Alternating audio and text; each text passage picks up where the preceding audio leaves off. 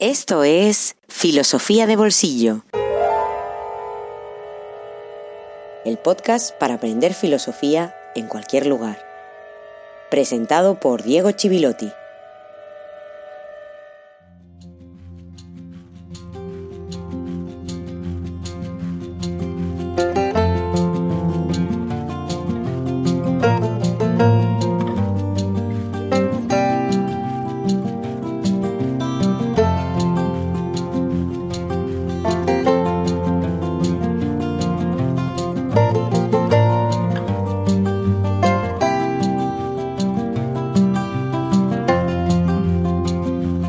Buenas tardes, buenas noches y feliz jueves filosófico número 82, número 15 de esta tercera temporada y dedicado a Antonio, fiel seguidor, fiel oyente de Filosofía de Bolsillo y mecenas en Patreon de este podcast. Gracias Antonio por seguir aquí y apoyar este podcast y bienvenidos a todos los que lo estáis haciendo desde hace semanas y meses, incluso algunos años. No me olvido de ellos porque son ellos los que hacen posible que salgamos al aire otro jueves filosófico más.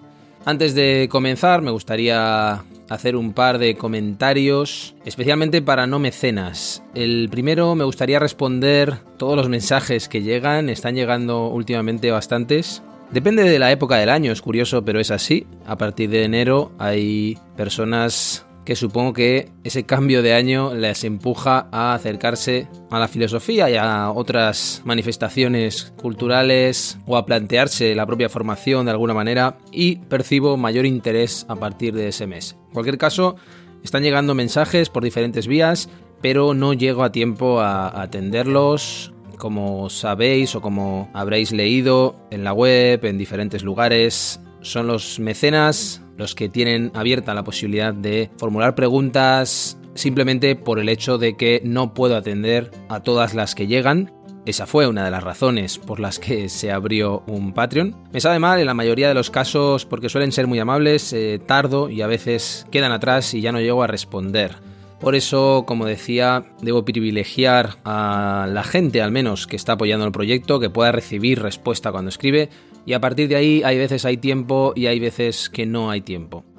Y segundo, si escuchas el episodio parcial, no completo, sino la versión gratuita, y hay cosas a las que hago referencia que no has escuchado y te parecen extrañas, eso te puede suceder en Spotify, en Apple, en Google Podcast, etc. Las plataformas en las que filosofía de bolsillo se puede escuchar. Es simplemente por eso, porque no has escuchado la versión completa, que no es una versión extendida, lo recuerdo porque hace tiempo que no lo digo, es una versión completa. Si fuera extendida sería un añadido del que se puede prescindir, pero no es así. Y lo digo solo por varios comentarios que, he recibido en el último tiempo, simplemente para dejarlo claro. Una cuestión más de organización, una cuestión más práctica antes de entrar en este episodio. No habrá directos en enero, en febrero ya hay uno confirmado y algún mes, quizá febrero, quizá otro, tendremos dos. Mi intención era un directo mensual, pero de media, porque las agendas de los invitados no son fáciles a lo largo del año. De hecho, son cada vez más difíciles. Una de las características de nuestra época parece ser la falta de tiempo, las dificultades para coordinar agendas. Seguro que os habrá pasado en vuestro trabajo o incluso en vuestras amistades. Y eso también nos lo encontramos con los invitados. Para mí lo más importante es que puedan ser esos y no otros, y no si tenemos realmente un directo cada mes. Así que al final de la temporada tendremos un directo al mes de media, pero en enero, como sucedió en noviembre, no tendremos directo. De todas maneras, como ya sabéis, los que estáis siguiendo cada semana el podcast, cada episodio, Immanuel Kant nos está dando trabajo y nos lo va a seguir dando.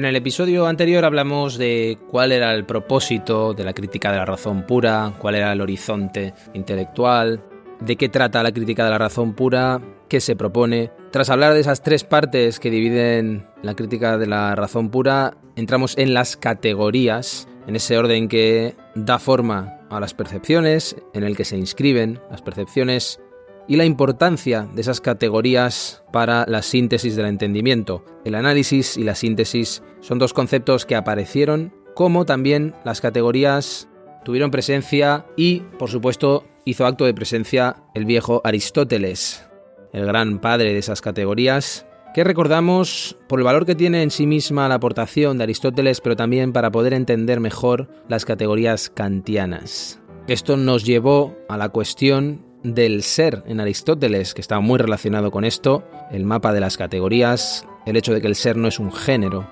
aquella afirmación de que el ser se dice de muchas maneras, la multiplicidad del ser que se manifiesta en esas categorías, y la imposibilidad de encontrar por encima de todo un concepto unificador. Pero al mismo tiempo, recordé al final de ese episodio que estamos condenados en la filosofía a descubrir esa imposibilidad que es la razón propia de la existencia de las categorías.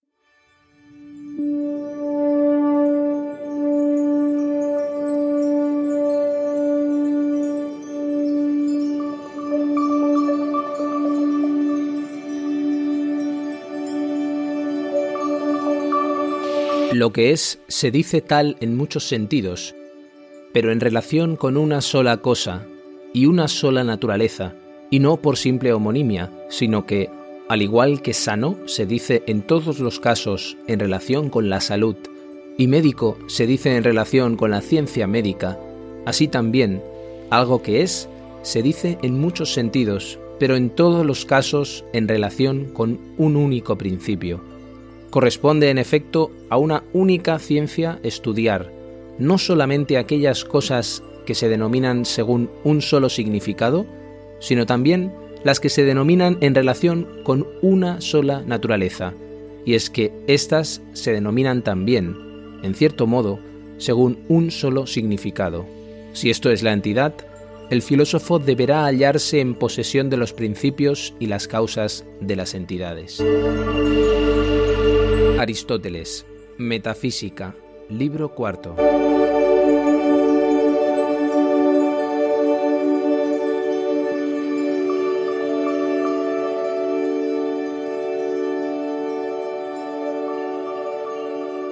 Es decir, que lo que sostiene todas las determinaciones es la sustancia, la ousía griega, aquello que tiene sus propias leyes y su esfera y que no depende de nada más. Es la condición de posibilidad del peso ontológico de las categorías, es lo que les da sentido. Lo que Kant va a ver en todo eso, porque por supuesto, si Kant habla de categorías, se las va a tener que ver con Aristóteles, es que falta un hilo conductor en la deducción del sistema de categorías.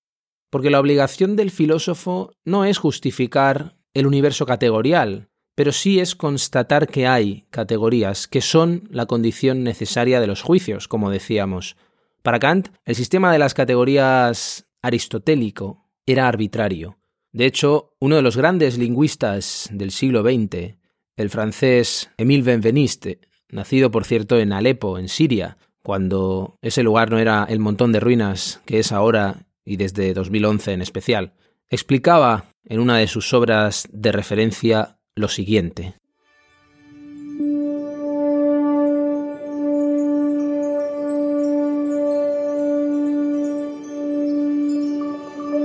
Aristóteles plantea la totalidad de los predicados que pueden afirmarse del ser y aspira a definir el estatuto lógico de cada uno de ellos. Estas distinciones son, ante todo, categorías de lengua, y de hecho, Aristóteles, razonando de manera absoluta, topa sencillamente con alguna de las categorías de la lengua en que piensa. Al elaborar esta tabla de las categorías, Aristóteles tenía la intención de censar todos los predicados posibles de la proposición, con la condición de que cada término fuese significativo en estado aislado no metido en un sintagma, diríamos nosotros. Inconscientemente ha tomado como criterio la necesidad empírica de una expresión distinta para cada uno de sus predicados. En lo que de válidas para el pensamiento se les reconoce a las categorías de Aristóteles, se revelan como transposición de las categorías de lengua. Es lo que se puede decir, lo que delimita y organiza lo que se puede pensar. La lengua proporciona la configuración fundamental de las propiedades reconocidas por el espíritu a las cosas. Esta tabla de los predicados nos informa, así, ante todo, de la estructura de las clases de una lengua particular. Se sigue que lo que Aristóteles nos da por cuadro de las condiciones generales y permanentes no es sino la proyección conceptual de un estado lingüístico dado. Emil Benveniste. Problemas de lingüística general.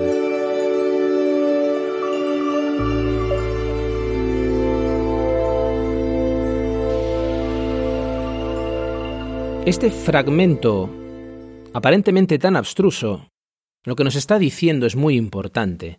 Benveniste nos está diciendo ni más ni menos que Aristóteles deduce las categorías a partir de la estructura de la lengua griega. Y sin embargo, como sabemos, está universalizando el proyecto, lo cual parece contradictorio, aunque para un griego estaba convencido, y esto lo expliqué en su momento, de que la lengua griega es la lengua en mayúsculas, la lengua universal, porque es la única. Porque siguiendo el argumento de Benveniste, si cambiáramos de lengua, ¿también cambiaríamos el sistema de categorías? Contra esto podríamos decir, bueno, pero quizás hay estructuras profundas que comparten todas las lenguas. Podrás pensar esto. Es muy difícil pensar sin categorías. Pensemos lo que pensemos. Presentado así el problema de las categorías, no hay una ciencia deductiva del orden categorial, y eso es algo decisivo para la filosofía, porque la filosofía consiste precisamente en utilizar la razón categorial. De hecho, el destino de la filosofía no es buscar la razón de las categorías, sino buscar la razón en las categorías. Pero Kant no presenta el problema de manera lingüística. Él habla de un hilo conductor que falta, y no está dispuesto a presentarlo así, porque estaba convencido de que la ciencia no podía ser empírica, o no solo empírica, y por lo tanto lo que él quiere es encontrar una noción a priori, una noción universal de las categorías. Eso sería el hilo conductor. Es decir, dar con las categorías, pero no como un empirista yendo a comprobar y comparar en la experiencia sensible, sino por deducción.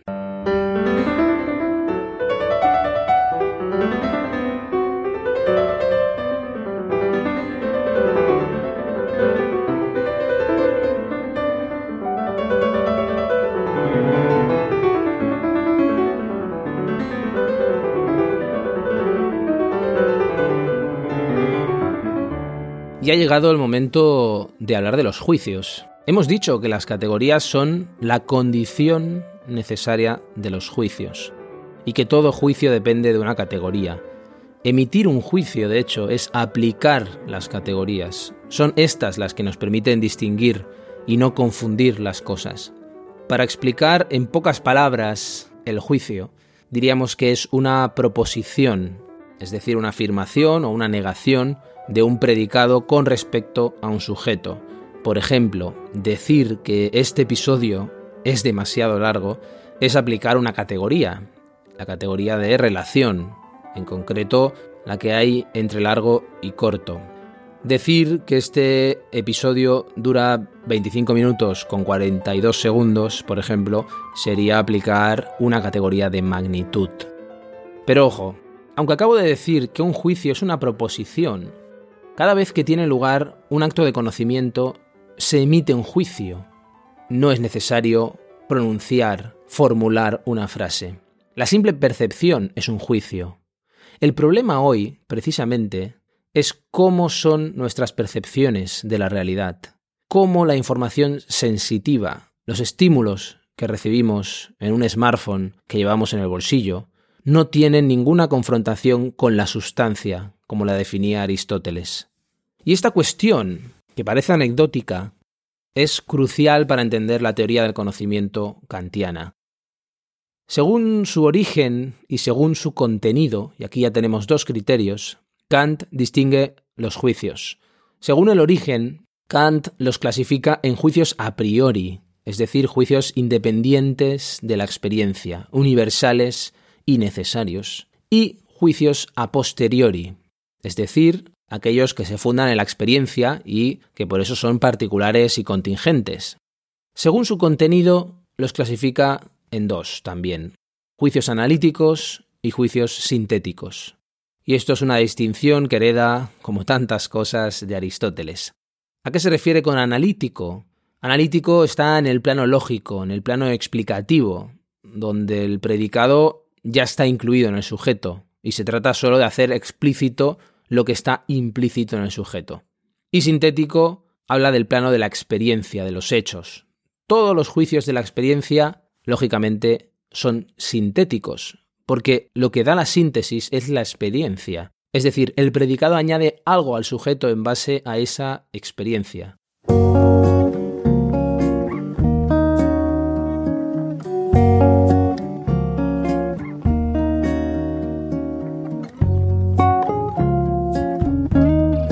Un libro en el bolsillo.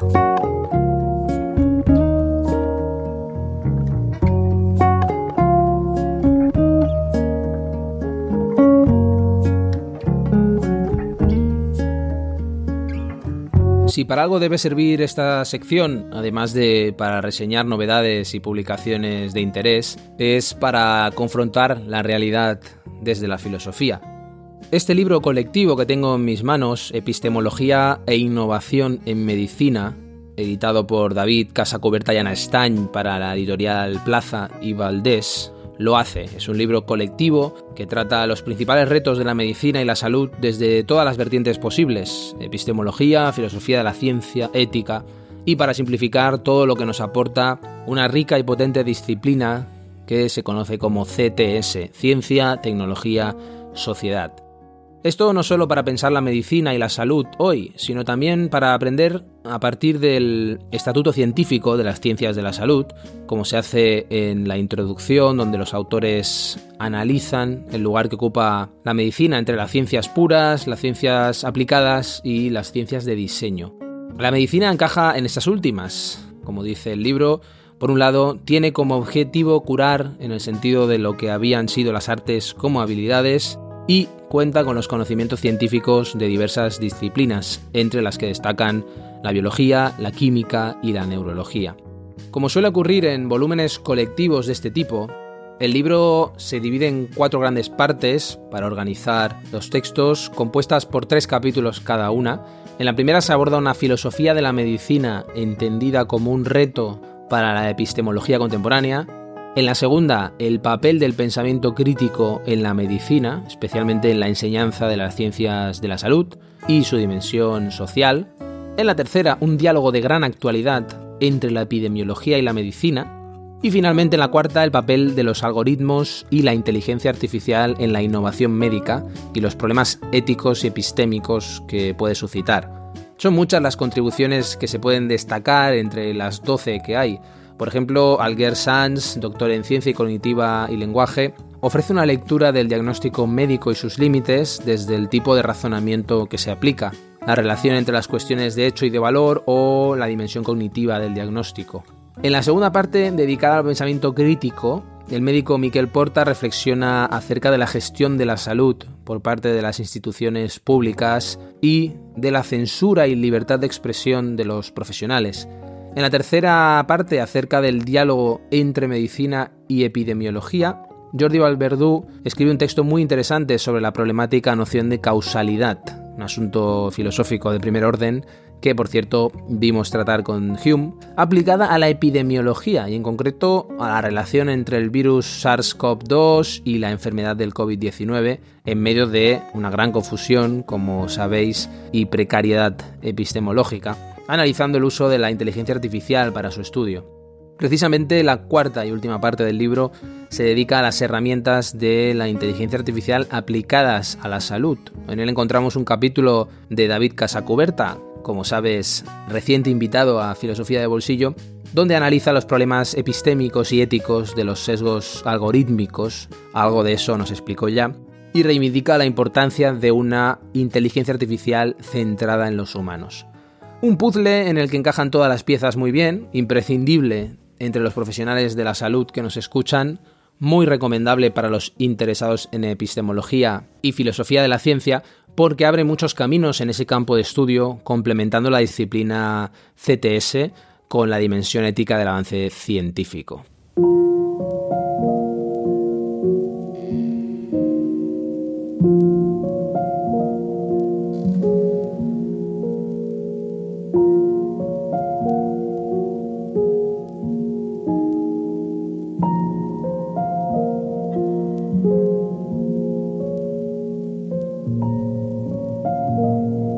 Percepción, juicio, creencias, razonamiento, actitudes y motricidad. En ciencias de la salud, todas estas áreas quedan afectadas en la praxis clínica. En algún sentido, se trata de carreras universitarias que exigen una transformación del individuo, una transformación, en cierta medida, contracultural. A modo de ejemplo y resumen, he aquí algunos aforismos que el estudiante en cualquiera de los grados de ciencias de la salud debería incorporar como hábitos intelectuales. Cuando hables con un paciente, no quieras tener razón ni tampoco juzgarle. Tu primer interés debe ser entenderle y solo después, quizás, persuadirle. De manera similar, en una sesión clínica con colegas, tu principal interés debiera ser aprender de ellos o ellas, no tratar de ser admirado. En definitiva, en tu trato con otras personas tu mejor premio será ganar una visión más profunda y precisa de la realidad. Tienes que querer saber, no querer creer. Si necesitamos creer en algo es que tenemos la necesidad de cancelar un temor u otro sentimiento que nos atenaza. No siempre hay que dar una opinión, ni que ésta sea contundente. Esfuérzate por hablar de manera probabilística. Transforma los dilemas en problemas las situaciones de o blanco o negro casi siempre admiten matices de grises, pero hay que esforzarse para encontrar dichos matices. Tu autoestima no radica en lo que crees, sino en lo que haces. Rectificar no es fácil, así que si rectificas, tienes derecho a incrementar tu autoestima. Solo aprenderás pensamiento crítico con rectificación, lo que implica cierto dolor moral. Hay que cultivar la perplejidad, la sorpresa, como camino a rectificar sin apenas dolor. Este es el camino más seguro hacia una cognición educada.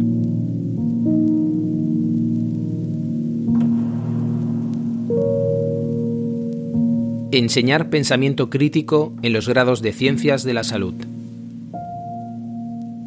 Epistemología e innovación en medicina, de David Casacuberta y Ana Estañ. Editorial Plaza y Valdés.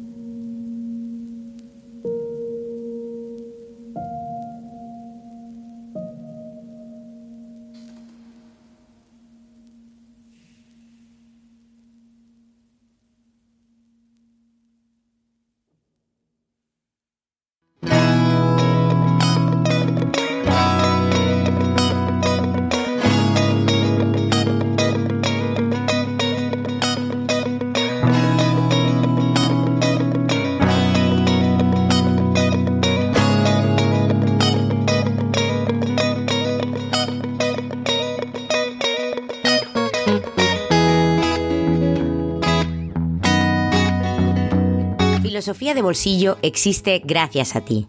Hazte mecenas y accede a todos los contenidos en patreon.com barra filosofía de bolsillo.